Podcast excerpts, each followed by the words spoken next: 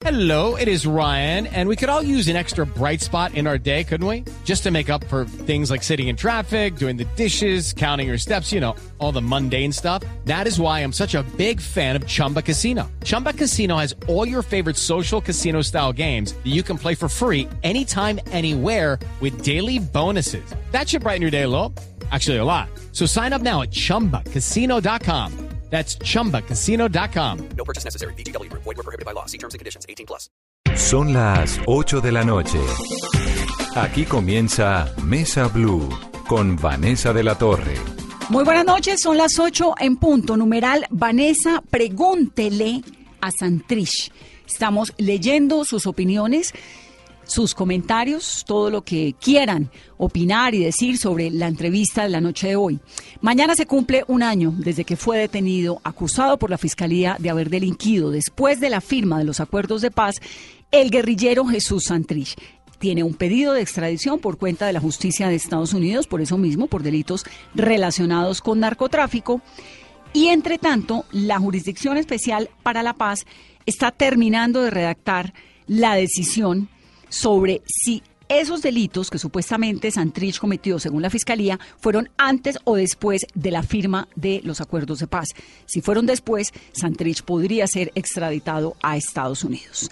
Desde que comenzó este programa, hace cuatro meses, solicitamos una entrevista. Él está en la cárcel La Picota de Bogotá, aceptó la entrevista, pero eh, no logramos el ingreso a la cárcel por cuenta de una decisión de las autoridades, pero sí logramos esta entrevista que van a escuchar ustedes a continuación y en la cual algunas preguntas, respuestas no tienen contrapregunta precisamente por eso, por el mecanismo mediante el cual logramos que él tuviera nuestras preguntas y nosotros obtener sus respuestas. Comenzamos. Señor Santrich, buenas noches. Bueno, te saludo a ti también, Vanessa, a todos quienes están escuchando esta programación y aquí listo, dispuesto para escucharte, para responder tus inquietudes. ¿Cómo está?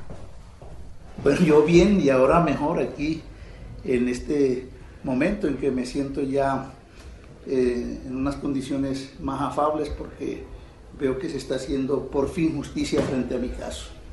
Estamos a puertas de que la JEP decida sobre su caso. ¿Qué espera del fallo? Pues yo lo que espero es que el fallo sea en derecho, no hay prueba, no hay hecho punible, por tanto debe haber garantía de nuestra adición y debe haber eh, libertad inmediata para mí, para yo seguir actuando en función de la defensa de la paz. Seguramente eh, pues me posicionaré como parlamentario y trataré de defender a toda costa el acuerdo de paz para Colombia. En torno a usted hay una polarización muy grande en Colombia. Si ese fallo es a favor suyo, pues el país seguiría aún más polarizado. ¿Usted qué le diría al resto del país que no lo apoya? Nosotros no podemos permitir que en Colombia existan chivos expiatorios de las ansias guerreristas de sectores como el uribismo. Aquí el país eh, lo han partido alrededor de, muchos episodios, por ejemplo, alrededor de la minga, que si los que están con la minga o no están con la minga, que si los que están eh, con, la filosofía de género no están. Bueno, aquí se inventan tantas cosas y el colmo de todo esto es que la paz sea un factor no para la unión del país, sino para la división. Si la JEP falla en derecho, nadie tiene por qué oponerse. Y si se da una división por esa circunstancia, sería, sería lamentable, pero, que, pero es otra lucha contra, es otra lucha que tenemos que hacer. Y ahí entonces la lucha sería de rechazo a quienes hicieron el montaje. Eso es lo que tenemos que mirar. ¿Y si la JEP dice lo contrario, que usted delinquió después de la firma del acuerdo? No, eso es un supuesto imposible porque yo no he delinquido, tendría que montarse una farsa muy fuerte para que eso sea posible entonces estaría imperando la injusticia y una desazón para todos los que han creído en la posibilidad de la reconciliación. Nos dijo hace algunos momentos que la posibilidad de ir al Congreso sigue sobre la mesa. ¿Para qué quiere usted ser congresista?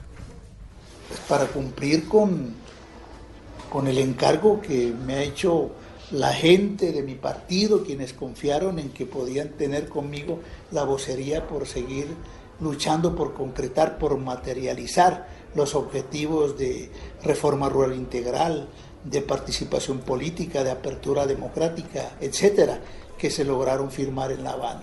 Señor Santrich, los de su partido, los que están en los espacios territoriales, los que se reinsertaron, que están muy pendientes de, de su fallo, ¿qué sabe usted de ellos? ¿Cómo ha afectado la confianza de esos guerrilleros lo pactado en La Habana?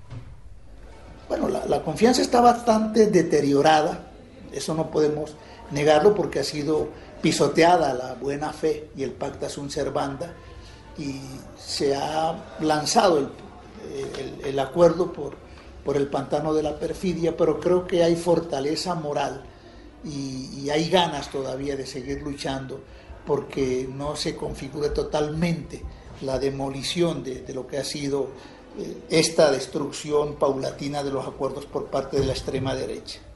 Otro de los temas, señor Santrich, muy importantes es la relación que usted ha mantenido con Iván Márquez. Mi relación con Iván Márquez es de compañeros, de camaradas, es una relación fraterna, magnífica. ¿Y qué le quiere decir a Iván Márquez, a Romaña, al Paisa, a quienes hoy no han comparecido ante la JEP? Bueno, yo le diría que esto por acá está maluco, que se cuiden, que miren bien los pasos que van a dar y que aquí estamos luchando porque se restablezca la confianza y sobre todo las garantías para que ellos puedan seguir haciendo su lucha abierta, también por la conquista de la justicia social, de la igualdad, por sacar de una vez de, del escenario nacional la exclusión política y todas las, las patologías sociales que existen. Y esto, esto que digo lo hago entendiendo perfectamente su situación yo comprendo que lo que ellos están haciendo es resguardando sus vidas y es eh, resguardando la posibilidad de seguir luchando por la paz de Colombia. Entonces todos, todos tenemos que trabajar porque se den las garantías para que ellos puedan seguir como en efecto lo quieren y lo desean en la construcción de esta posibilidad de reconciliación de los colombianos. En este contexto, señor Santrich, las FARC insisten en que han cumplido lo pactado, pero ¿realmente ha sido todo?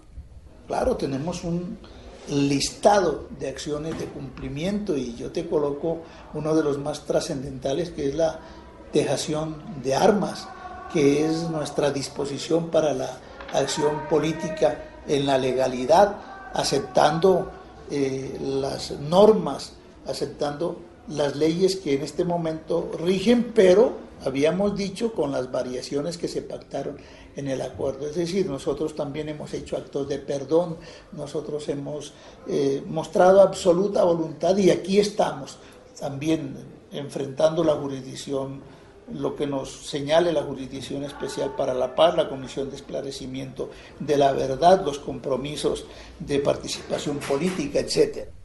La enorme inquietud que despierta su caso, ¿cómo desde su óptica afecta el proceso de paz? Bueno, eh, es una situación complicada. Yo he dicho que estamos transitando el pantano de la perfidia y eso es muy grave. Los acuerdos, la promesa de hacer los trizas se está cumpliendo, pero creo que hay moral, esperanza de paz en la mayoría del pueblo colombiano, más allá de las campañas que se hacen desde el establecimiento. Entonces, entonces nosotros debemos enfrentar esa oposición del establecimiento a la construcción de paz. Debemos hacer con fortaleza, sabiendo que hay obstáculos, pero también con esperanza en el corazón. Yo creo que es posible la paz de Colombia y yo lo que convoco es a la unidad verdadera porque se respeten esos acuerdos y porque se materialicen, se materialicen en reforma rural, en apertura democrática, en todo lo que está ahí pactado. Dígame una cosa, ¿usted cómo está de salud? Magnífico, me siento como un cañón, como el cañonazo de las nueve en La Habana.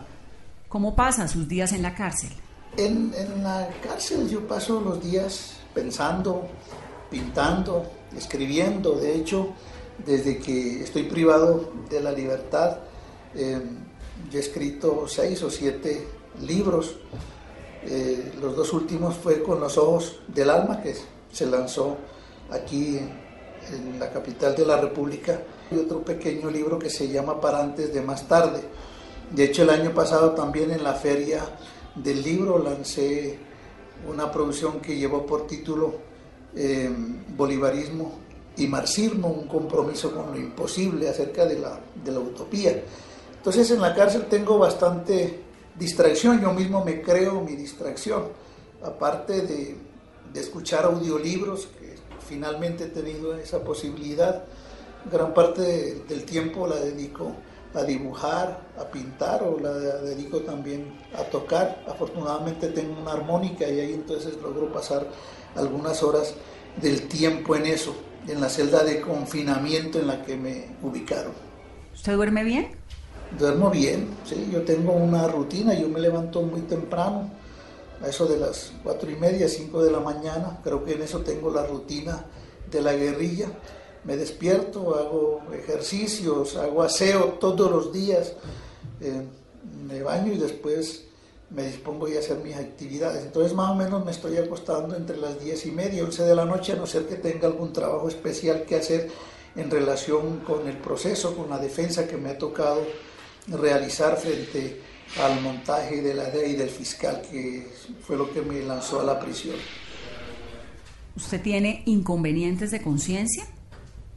No, no, no, no tengo ningún cargo de conciencia. Mis preocupaciones son por el país, por la construcción de la justicia social, pero creo que mi rebeldía, mi alzamiento armado siempre se desenvolvió dentro de los, dentro de los principios de, de los propósitos revolucionarios. Entonces, las preocupaciones solo tienen que ver con las transformaciones que necesita este país para que de verdad podamos vivir en justicia social. ¿En la cárcel quién lo trata, quién lo ve, quién lo visita? Bueno, en la cárcel me han tratado los guardianes y debo decir que lo han hecho con respeto, que lo han hecho de manera profesional. Y claro, aquí vienen mis abogados, se ha buscado la manera que en los días de visita, en la lista de quienes llegan, acudan amigas, amigos que son médicos, entonces en general los abogados mismos están pendientes de mi salud, de mis medicamentos, por eso te digo que me siento muy bien. ¿Quién lo visita? Me visitan fundamentalmente amistades, hombres y mujeres, personas que he conocido a lo largo de la vida, a lo largo de la, de la lucha y claro, mis camaradas del partido Fuerza Alternativa Revolucionaria del Común. ¿Su familia? ¿Lo ve eh, la gente de su familia? ¿Dónde está su familia? Mi familia está, está en diversos puntos del país, pero fundamentalmente mis padres, mis hermanos viven en la costa caribe colombiana. Ellos algunas veces están en Sucre, otras veces están en el Atlántico por cuestiones de trabajo.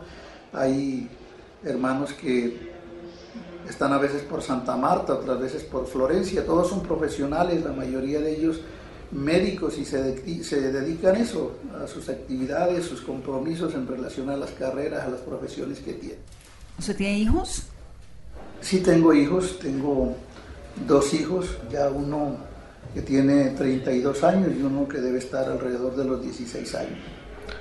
Quisiera que le diéramos una mirada a su vida para comprender quién es y de dónde viene y por qué Jesús Santrich se ha convertido en esa papa caliente para el proceso de paz, para la JEP para el país. Comencemos por su vida joven, tal vez, en la UP, en la universidad.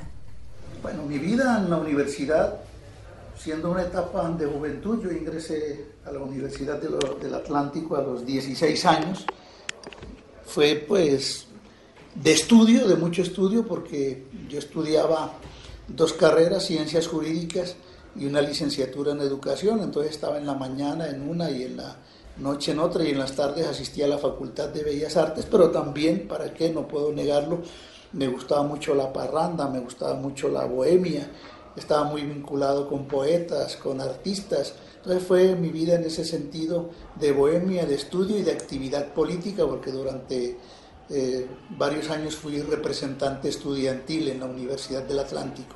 En un tiempo estuve en el Consejo de Facultad, de la Facultad de Educación, que era la más grande de la universidad, y en otro tiempo estuve como representante al Consejo Académico de esa universidad pública, la del Atlántico. ¿Usted cuándo ingresa a la UP? Ah, bueno, a la Unión Patriótica ingresé muy temprano también.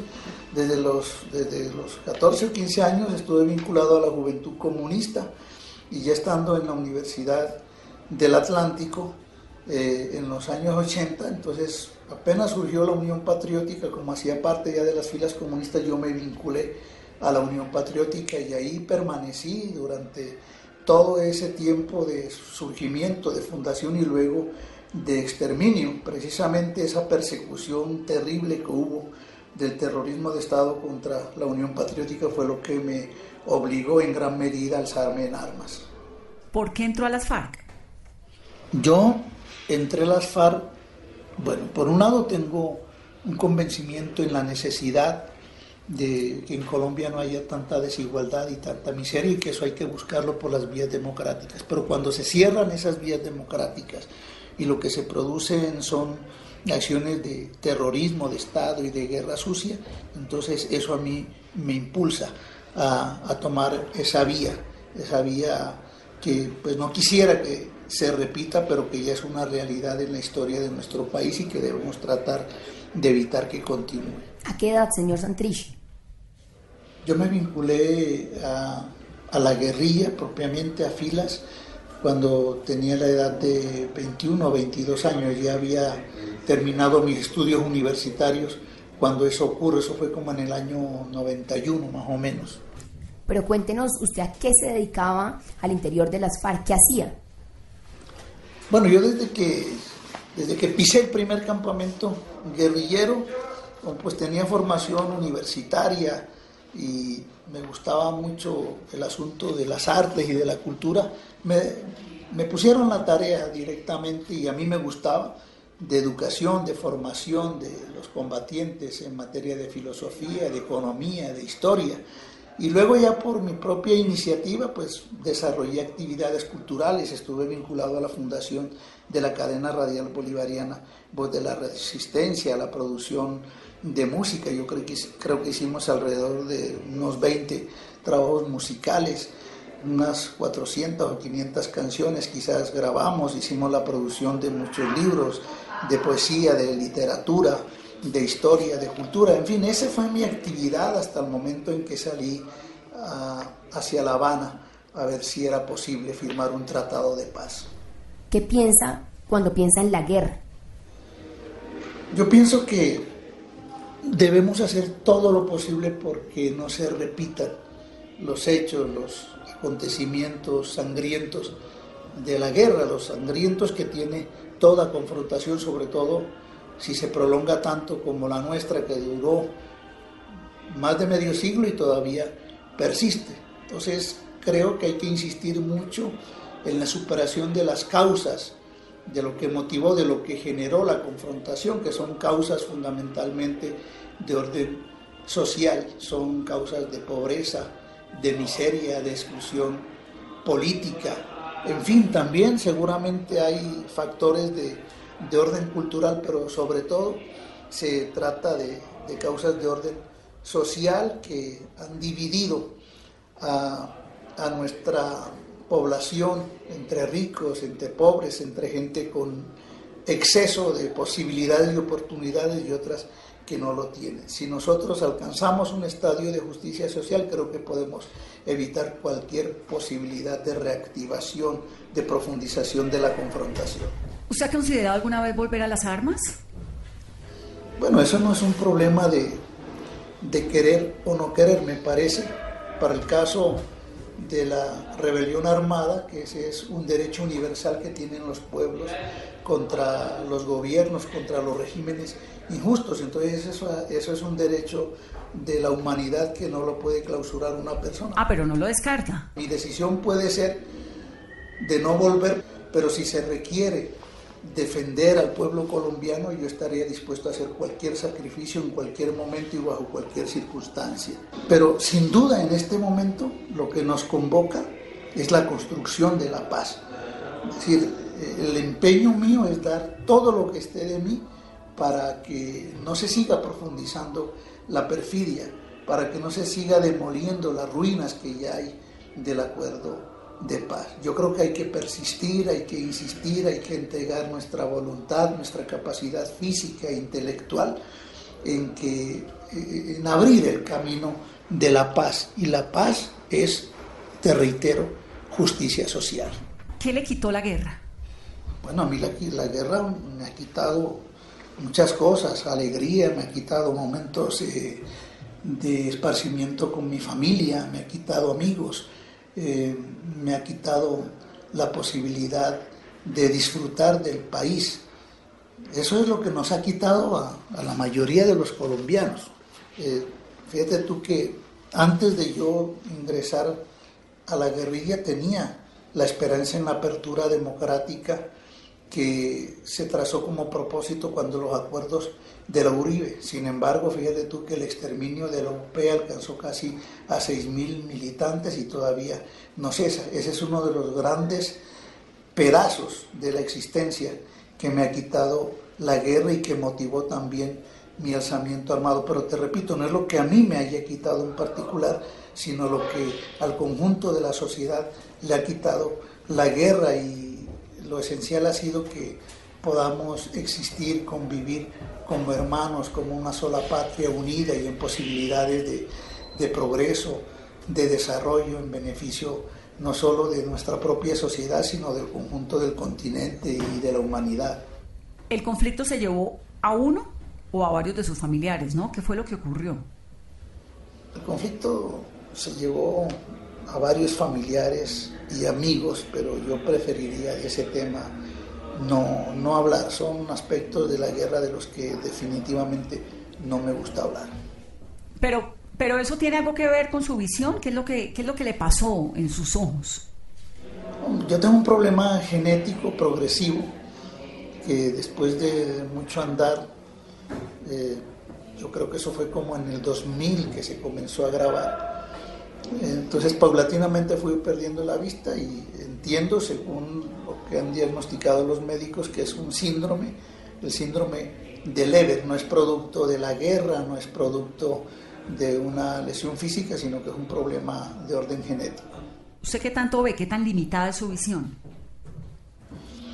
Bueno, yo soy una persona limitada visualmente, yo todavía tengo un punto de luz en el ojo izquierdo sin imagen, pero creo que puedo percibir las cosas como lo escribí en mi último libro con los ojos del alma. Pero, pero señor Santrich, usted también es músico, ¿no?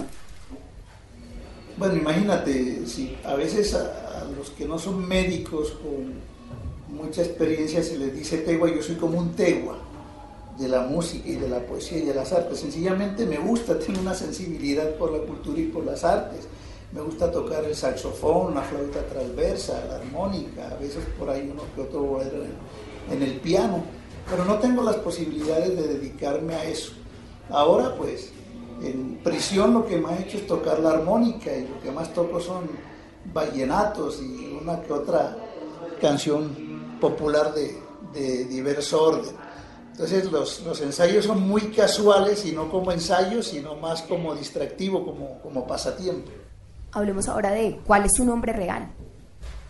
Mi nombre real es Seusis Pausias Hernández Solarte. Seusis y Pausias son nombres que escogieron mis padres eh, porque les gusta mucho la literatura griega y son precisamente los nombres de dos pintores griegos que vivieron eh, cuatro siglos antes de Cristo. ¿Quiénes son sus padres?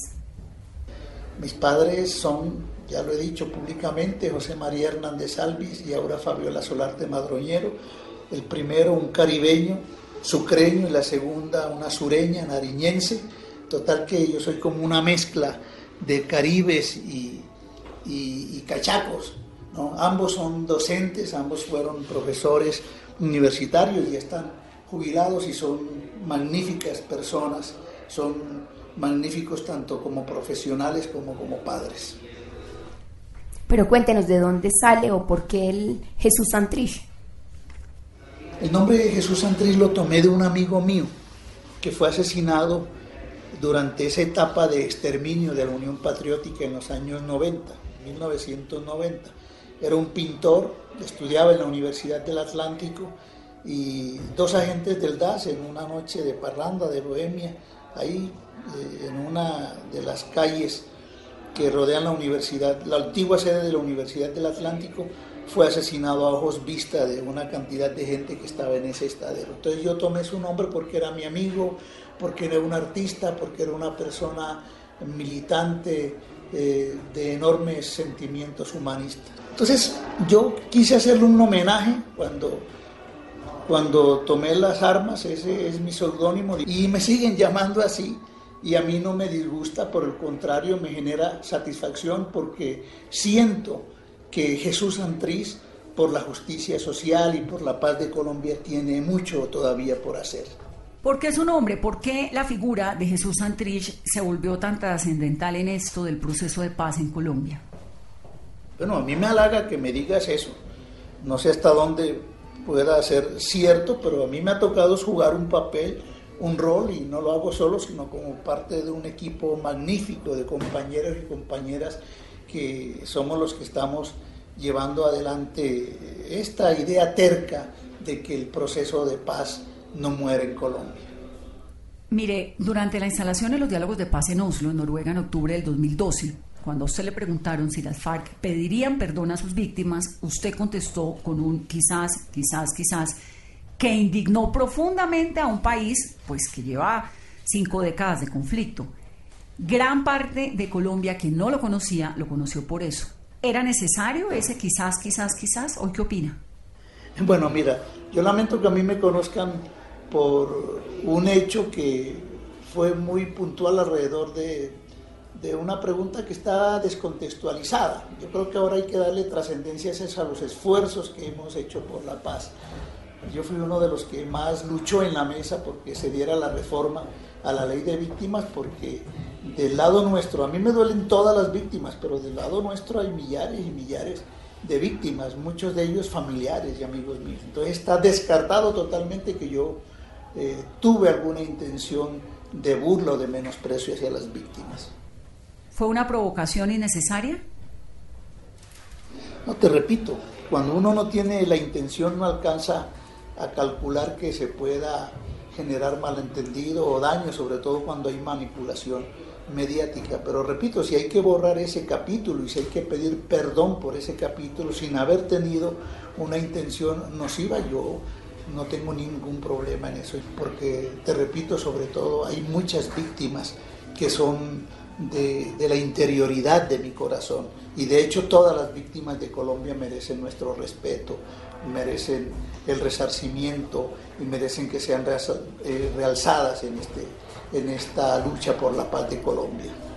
Señor Santrich, ¿qué fue lo que usted hizo para estar a un día de cumplir un año preso en Colombia? Pues yo lo que creo fue que le caí mal al establecimiento, al régimen y especial al fiscal general de la nación, porque está absolutamente esclarecido en el proceso que hemos abierto que no existe prueba alguna que tenga el fiscal para fundamentar las acusaciones que me hicieron cuando me capturaron. Yo, he pensado mucho y creo que lo que hice fue oponerme en La Habana a las fumigaciones que intoxican el medio ambiente. Lo que hice fue oponerme a que no hubiera una reforma agraria suficiente para los campesinos. Lo que hice fue oponerme a que el gobierno siguiera estableciendo medidas de restricción de la democracia. Yo fui muy tosudo y yo creo que fui muy radical en las conversaciones y quizá eso generó una animadversión. Pero lo particular es que lo que me tiene, lo que me mantuvo y me tiene en prisión durante todo este tiempo es algo que yo no hice, que es la acusación falsa del fiscal general de la Nación y la DEA.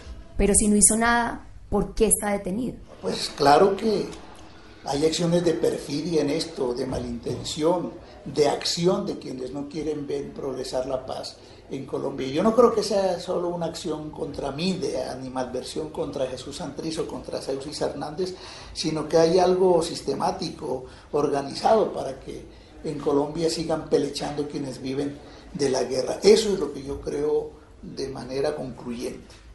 Y si es inocente, ¿por qué no se defiende ante la justicia estadounidense? Ay, mira, no me haga reír, ahí tenemos el caso de Simón Trinidad, quien también se lo llevaron como producto de un falso positivo. Él se defendió en dos veces, derrotó eh, las acusaciones que se hacían contra él, sin embargo lo condenaron por hechos que también fueron inventados y que fueron hechos por los cuales no se lo llevaron en extradición. Allá no hay ningún tipo de garantía, si no hace rato hubiera pedido ir a enfrentar esos juzgados, pero por lo demás yo creo en la soberanía, incluyendo la soberanía jurídica de nuestro país. A mí me parece que nuestros nacionales, los colombianos, deben ser, eh, si han cometido faltas, si han cometido delitos, juzgados y sancionados en Colombia. Ese procedimiento de extradición, sobre todo tan asqueroso y tan arrodillado como el que opera en Colombia, de sumisión absoluta a los intereses de Estados Unidos, yo lo, lo, detesto y lo descalifico totalmente. Yo quiero, quiero agregarte algo y es que desde La Habana nosotros sabíamos que una vez firmado el acuerdo y una vez hecha la dejación de armas, no nos iban a acusar por lo que seguramente se había cometido como, como delitos conexos a la rebelión antes de la firma, sino después.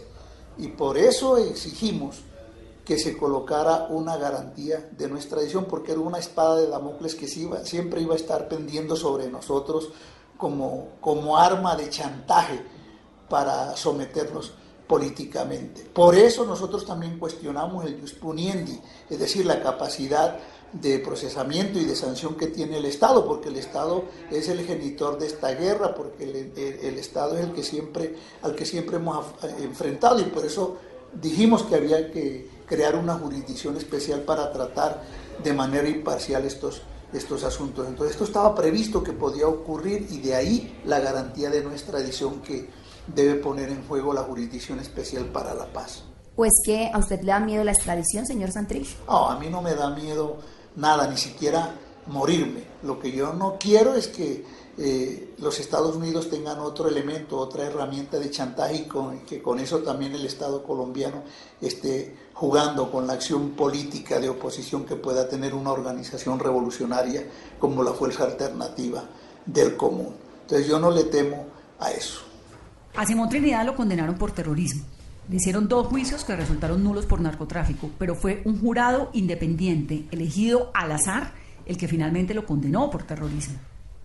No, no solamente lo condenaron por otro delito diferente al que se lo llevaron, sino por un delito que no cometió, por una, un señalamiento, una imputación de la cual él no tiene ninguna responsabilidad.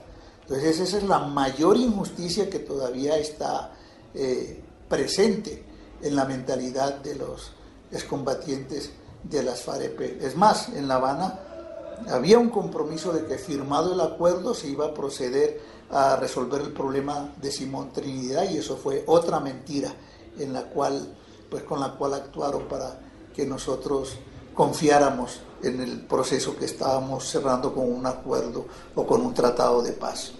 Sí, pero le insisto, si es inocente, como usted dice, ¿por qué no confía en la justicia, en la justicia estadounidense, en la justicia colombiana? No, es que yo no le temo a la justicia. ¿ya? Yo lo que estoy es oponiéndome a que se sigan cometiendo injusticias. Yo no confío para nada en, en las instancias judiciales norteamericanas, ni siquiera en las de aquí.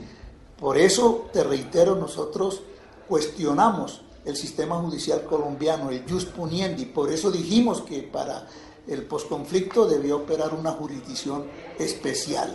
Yo, yo creo que está claro que en Colombia eh, el sistema judicial ha sido también un arma de guerra y aquí lo que se ha aplicado es el derecho penal del enemigo. Repito, de ahí la necesidad de la creación de una jurisdicción especial para la paz, que es la que está cobijada con el acto legislativo número uno de 2017.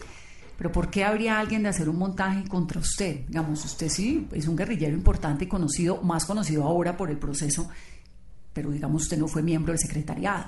Hay otros guerrilleros, ¿no? Con otros rangos. No, pues hacer un montaje contra mí, no. No se trata solamente de mi, de mi persona.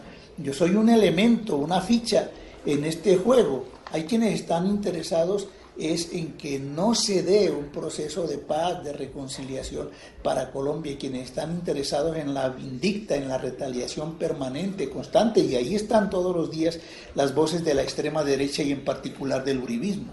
Ahora, para reafirmar esto, si tú miras el indictment, toda es una acusación general contra, contra FARC como organización, y luego recae contra mí, pero lo que se pretendía era dejar una trocha abierta para la extradición. a capricho del fiscal general de la nación. Por eso es tan importante la defensa que hoy sectores democráticos del país están haciendo del conjunto de la normativa que le da piso a la Jurisdicción Especial para la Paz. ¿Por qué habría Estados Unidos de participar en un montaje contra usted? Es que Estados Unidos no está participando de un montaje contra mí solamente. Históricamente, Estados Unidos tiene todo un montaje para imperar sobre el conjunto de América Latina. Yo creo que pudiéramos hacer un programa especial aquí para explicarte todo el intervencionismo que ha habido y dentro de ese intervencionismo la utilización del narcotráfico como instrumento de penetración y de acción política y militar aquí en el continente. Yo te invito a que recuerdes el capítulo, por ejemplo, de Oliver North, todo lo que fue el capítulo del intervencionismo en el problema que el de Irán Contras. Es decir, el papel de los Estados Unidos en este momento es uno de los capítulos de su historial de intervencionismo. Aquí nos quieren tener como una colonia más, como una república banana, que es la categoría que nuestros propios gobernantes le dan a este país. El gran interrogante en torno a su proceso es si delinquió antes o después de la firma del acuerdo de paz. Dentro de su rol en las FARC, ¿usted en algún momento tuvo relación con el narcotráfico antes de la firma del acuerdo de paz? Antes, no después, antes. Mira, yo jamás he tenido ni siquiera contacto con alguna sustancia, con algún producto dentro de eso que se categoriza con el narcotráfico. Eh, es más, si, tú miras mi historial y lo preguntas a los excomandantes, pues yo nunca estuve vinculado a actividad económica alguna, ni legal ni ilegal, ni siquiera ahora. Por eso yo no tengo ningún proceso, ninguna acusación pendiente en Colombia. El único proceso que, existe es este que surgió del montaje de la DEA y del fiscal general de la Nación. ¿Se reunió con miembros del cartel de Sinaloa, con narcotraficantes colombianos? Ay, mira, es que ese ha sido el, debate de, esta trama, esta trama oscura y sucia. Resulta que eh, a mí me llevaron a reunir, o me llevaron unas personas que se reunieron conmigo en mi casa que se presentaron como empresarios o empresarios que iban a invertir en la reincorporación de guerrilleros. Fueron dos reuniones en las que si el fiscal tiene los videos y los audios, debe estar claro de que de lo que hablamos fue de proyectos productivos, de granjas econativas. Lo demás, ya según se ha ido desenvolviendo la piola, es que eran agentes de la DEA, que nunca existió la cocaína de la que habló el fiscal, que nunca existieron los medios transporte de, transporte de los, que, de los que habló el indictment y que efectivamente estos elementos eran agentes de la DEA y no narcotraficantes. Yo jamás he hecho ningún tipo de negociación, te repito, ni legal ni ilegal. Ahora, yo quisiera agregar que toda, toda esa argumentación grandilocuente que al lado del presidente hizo y luego siguió haciendo el fiscal general de la nación, nada de eso tiene sustento probatorio en, el proceso que adelantó la Jurisdicción Especial para la Paz. Jamás el fiscal pudo arrimar una sola prueba con la que me pudiera incriminar y tampoco la enviaron los Estados Unidos. Entonces esto ha sido un engaño al país, un engaño a la opinión pública, pura fantasía mediática. Eso es lo que ha ocurrido en este caso y pues desafortunadamente los medios de comunicación le han dado también un alto parlante que pues ahora yo creo que habrá manera de, de precisar mejor lo ocurrido. Vamos a hacer una pausa para comerciales. Estamos hablando con Jesús Santrich, que se queja de los medios, pero bueno, finalmente los medios hemos logrado entrevistarlo a pesar de las circunstancias. Y eh, tal vez, Carolina, explicarle a la gente que Estados Unidos no manda las pruebas de sus peticiones de extradición, no en este caso, nunca. Pues porque es que son las pruebas del juicio. Nunca lo han hecho, no lo van a hacer. O sea, no le pueden decir, mire, esto es lo que hay en contra suya. Pues porque eso se lo dicen en el juicio, ¿no? Sí, Vanessa, además que esta semana será trascendental por la decisión que tome la Jurisdicción Especial de Paz frente a este caso, que sin duda ha enmarcado un año eh, tras la firma del acuerdo de paz. Y muchas preguntas nos llegan a esta hora con el numeral Vanessa, pregúntele a Santrich. Muchas preguntas y muchos insultos también. Vamos a bajarle un poco el tono a la agresividad y vamos a tratar de comprender, como hacemos aquí en Mesa Blue, cuál es la relevancia de este episodio. Volvemos en breve.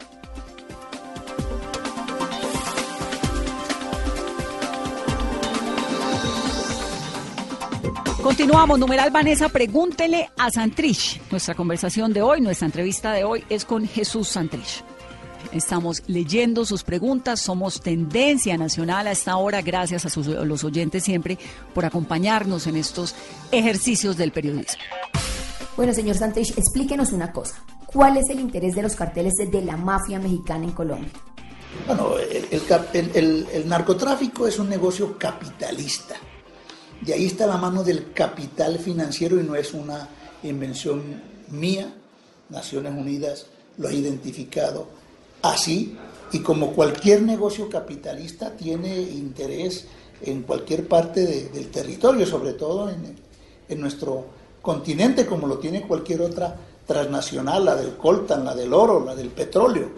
Ya particularmente qué interés tenga cada cartel, llámese como se quiera llamar, yo no te sabría decir, tendrías que hacer esa investigación con los mismos carteles, pero te repito, esto es un negocio capitalista y los negocios de la ilegalidad quizá cubren cinco puntos del Producto Interno Mundial y hasta donde yo tengo entendido, los, los dineros ilegales tocan más del 82% de las transacciones financieras en Colombia. Eso es lo que hay que averiguar. Eso fue lo que más insistimos como organización en La Habana, de que no se persiguiera a los pobres cocaleros, sino que se persiguiera al capital financiero que tiene la mano metida en estos negocios. Y, y ese capital financiero del que es empleado el fiscal eh, Humberto Martínez Neira. Pero el fiscal ha dicho que tiene pruebas contundentes de sus vínculos con el cartel de Sinaloa. Claro, ya te, ya te he dicho, eso es lo que ha sacado como novelón para hacer su boom mediático, pero cuando se lo llamó a que presentara las pruebas incontrovertibles que tenía, no presentó nada. Eh, como tampoco pudieron presentar nada en el otro novelón que estaban montando con respecto eh, al tuerto Gil y al fiscal de la JEP. Presentaron la noticia como que Jesús Santriz estaba extorsionando a la JEP, estaba eh, ofreciendo dinero para que incidan en el asunto de la extradición y resulta, resulta que finalmente eso que era una mentira y se presentó como noticia era una otra falacia más contra mi nombre. El fiscal general dijo que lo infiltró a usted haciendo un negocio con el cartel de Sinaloa. Bueno, pero es que eso es lo que está desmentido en el proceso que atendió la JEP. No había tal cartel de Sinaloa, no había tal cocaína, no había tales medios de transporte, sino lo que habían eran unos agentes de la DEA creando una trampa en la que yo no caí, ya, porque yo siempre hablé fue de los negocios productivos para la reincorporación de los excombatientes. Entonces, eso que está que era el dicho del fiscal está totalmente desmentido y hoy por hoy es una absoluta falsedad. Y es que además, Vanessa, hay 12 audios del señor Santrich que fueron entregados por el fiscal a la Jurisdicción Especial para la Paz. Eso está público, eso lo publicó el tiempo. No sé cómo hicieron, pero lo publicaron y luego el espectador hizo un análisis. En ocho de esos 12 audios son personas que hablan de asuntos y de negocios en los cuales yo no tengo nada que ver. Ya. Y en unos tres o cuatro audios es Marlon Marín solicitando urgentemente que por favor yo lo atienda. Y yo diciéndole que listo, que cuando tenga tiempo yo puedo hacerlo. Eso está, eso está montado en, en las redes. Entonces lo que hace el fiscal es ligar una temática que yo no conozco ni sé de qué se trata conmigo. Es decir, si los audios se escuchan, lo que resulta no son hechos de incriminación, por, sino por el contrario, lo que, lo que muestran esos audios es que yo no tengo nada que ver con las acusaciones que me está haciendo el fiscal. Y lo, otro es que ahí está claro que cuando, cuando Marlon Marín habla conmigo solicitándome una reunión para hablar de proyectos productivos, en ninguno de los audios hay situaciones de tiempo, de modo, de lugar, de circunstancia que puedan implicarme de ninguna manera en esas acusaciones que hace el fiscal Martínez Neira. Por eso te estoy diciendo que si se escucha, lo que resulta no es una incriminación contra mí, sino que lo que resulta es que yo no tengo nada que ver con esa película de terror inventada por Martínez Neira. Dígame una cosa, señor Santrich, ¿de dónde sale Marlon Marín? ¿Usted de dónde lo conoce a él? Marlon Marín es un personaje que tiene una relación conmigo por este asunto de los proyectos productivos. No es más, es la relación similar a la que yo tenía con mucha otra gente que llegaba hasta donde mí porque sabían que yo era integrante de la CECIBI, de la Comisión de Impulso y Verificación a, a, los acuerdos de paz, sobre todo al proceso de reincorporación. No tiene más nada que ver Marlon, Marlon Marín conmigo y siempre de lo que hablamos fue de granjas econativas particularmente, especialmente en algún momento de la posibilidad de proyectos de salud que pues el gobierno no los vio viables y últimamente este asunto de los proyectos de inversión en productos de pan coger. Esa es la relación con Marlon Marín. ¿Él era qué tan cercano a Iván Márquez, qué tan cercano a usted? Ya, ya sobre, sobre la cercanía con Iván, pues no sé qué tan cercano puede ser un sobrino con un tío que tiene más de 30 o 40 años de estar en el monte de mí, pues ni se diga. Hay una versión en su caso según la cual lo que usted estaba haciendo era tratando de conseguir dinero para el partido político de la FARC. No, no, no. Yo ni siquiera cuando estaba en la guerrilla me dediqué a actividades financieras. mis actividades estaban estrictamente vinculadas con la CECIB y la acción política de las FARC y mi día a día tiene un registro eh, meticuloso en las minutas de la Policía Nacional y, y de la Unidad Nacional de protección. Además, en ese momento nosotros estábamos entregando tierras, estábamos entregando oro, estábamos entregando una relación de bienes de lo que fue nuestra economía de guerra. Nosotros jamás, o quienes estaban encargados de ello en la organización, jamás buscaron eh, recursos para enriquecimientos personales. Entonces ya cuando damos el salto a la, a la actividad política, mucho menos nos íbamos a poner en, en buscar dineros ilícitos o fuera de ley. Y te reitero, yo jamás he estado en actividades financieras ni legales ni ilegales. ¿Y quiénes son las otras personas que están detenidas junto a usted? Bueno, ya con motivo de la detención y las noticias y toda la bulla y los abogados, yo sé que uno es el señor Yunes, Fabio Yunes, que entiendo es un empresario, el otro es Armando Gómez y el otro es Marlon Marín.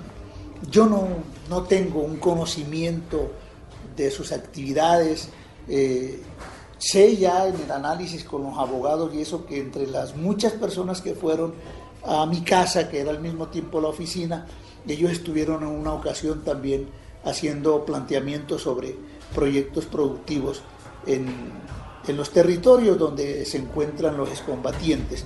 Y sé que sobre eso existe un registro fotográfico, no sé cuántas fotografías pueda, pueda haber, pero es de ese evento, de esa reunión, que eso ya lo hemos analizado con los abogados, pero no tengo un conocimiento de cuáles sean sus actividades empresariales, cuáles sean sus relacionamientos sociales, pero ya una relación directa de amistad, de compañerismo, de trabajo, no, nunca la he tenido. Es más, esa reunión, eh, lo que hemos analizado es que se dio en el contexto de otros empresarios que, había ahí. Fue una reunión pública que tuvo el registro de entrada por los controles de la policía y de salida también por los controles de la policía del sitio donde se hizo. De tal manera que si no fuera por este episodio, por este suceso del montaje estamos comentando, si alguien me preguntara si yo conozco a estas personas, pues yo diría que no.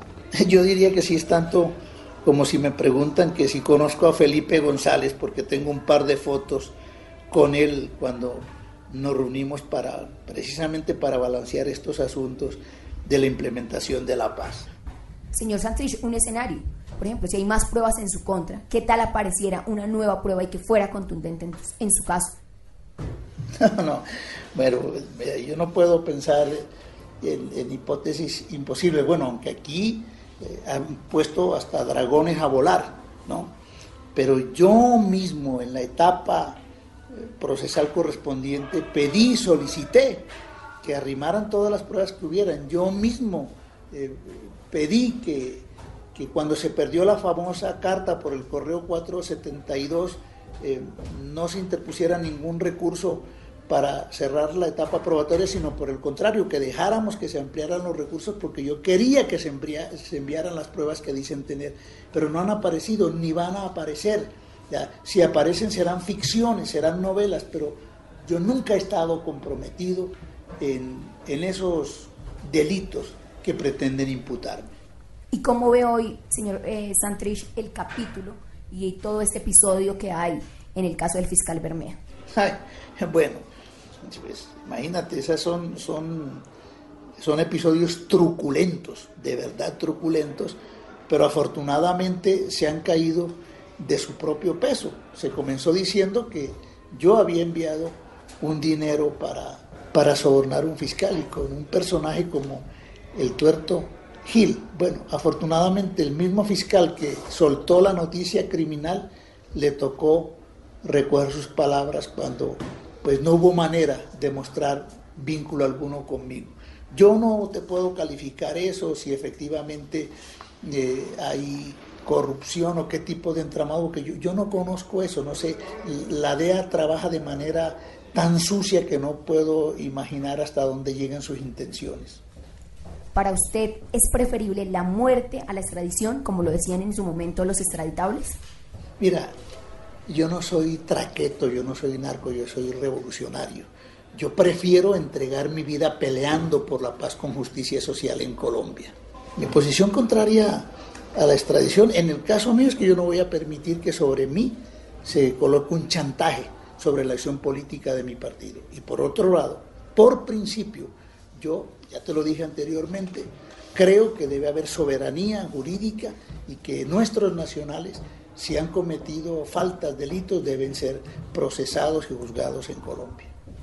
Pues muchas gracias, señor Santrich, por su tiempo, por contestar nuestro cuestionario, por atendernos y estamos pendientes de su suerte. Bueno, muchas gracias por haberme dado esta posibilidad de explicarte a ti eh, y de explicarle a los oyentes toda esta problemática y quiero también enviar un mensaje a todos mis compañeros y compañeras en los, en los ETSRs y en los puntos donde está llegando la gente que estuvo en la guerra y que ahora quiere construir paz. Un abrazo inmenso a todo el pueblo colombiano. Muchas gracias. En la entrevista, Carolina, de Mesa Blue con Jesús Santrich. Muchas preguntas recibimos esta noche y lo que Vanessa también mencionaba, insultos, pero creo que hace parte de, la coyuntura y de lo que está pasando en el país a la espera de esta decisión si va a ser o no extraditado, si cometió un delito antes o después de la firma del acuerdo. Que tengan ustedes muy buena noche. Nos escuchamos mañana en otra Mesa Blue.